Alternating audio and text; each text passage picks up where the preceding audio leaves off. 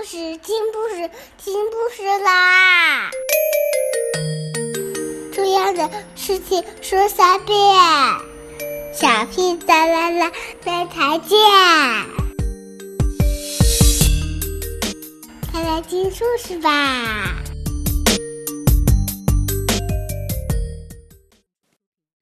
！Hello, everyone. Nice to meet you. Today we will have a little story. You are too small.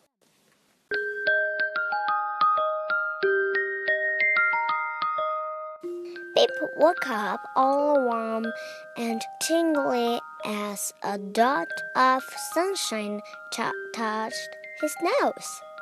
He peered out of the window. Everyone's busy, he peeped. I'll run down and help. Pig was pushing a barrel of marrows. I'll help you, said Pip. Better not, said Pig. You're too small. You'd get squashed.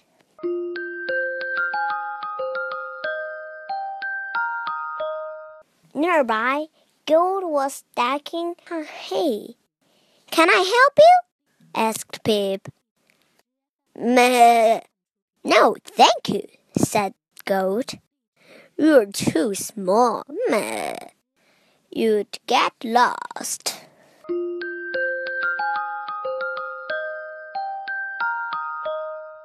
Pip ran off and found Cow. He was painting a wall. Can I help? said Pip. Oh, I don't think so, said Cow. More, you're too small. You'd never reach the top.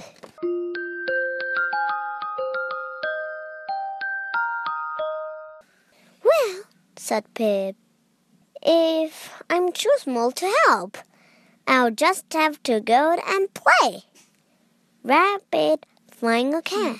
He skipped off into the fields where he met Rabbit flying a cat.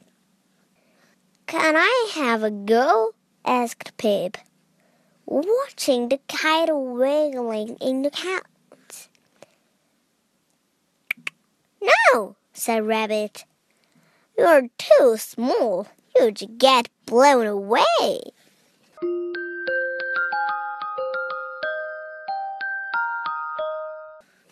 Pip looked at himself. He looked at his pig paws, his round belly, and his long tail. I don't look small to me, he said. I look just right. I'll ask Goat. She won't think I'm too small. Too small for what? asked Goat. I don't know, said Pip. But maybe I'm the right size to sit on your eggs. After all, you don't look very big yourself.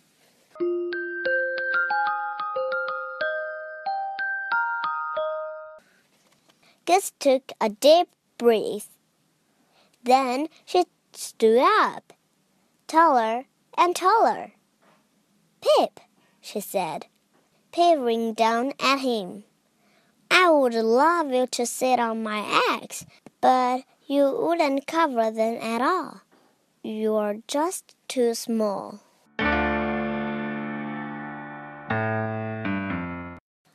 Oh dear, said Pip.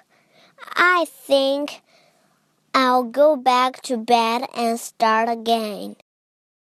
Tomorrow, perhaps I'll have grown some more by then. Pip walked slowly back to the barn. But when he got to the door, there was a big hubbub.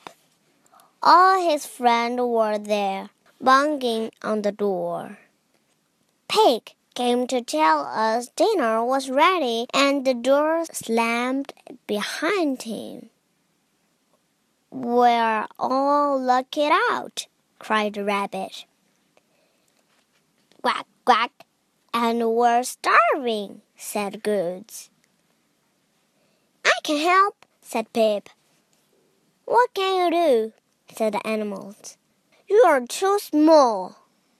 I don't have to be big to help, said Pip, and he disappeared through a crack in the wall.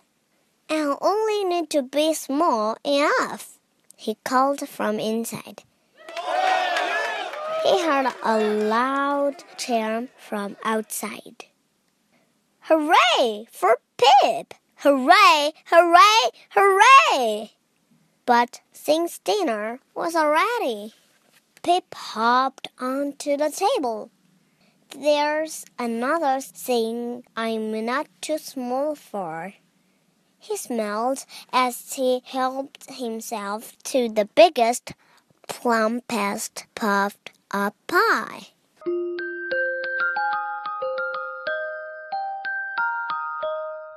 Then he hopped off the table, unlocked the door, and let his hungry friends in. Thank you, Pip, they shouted. You're just the right set. Pip smelled a big puffed up pie smell, but all he said was, Rap.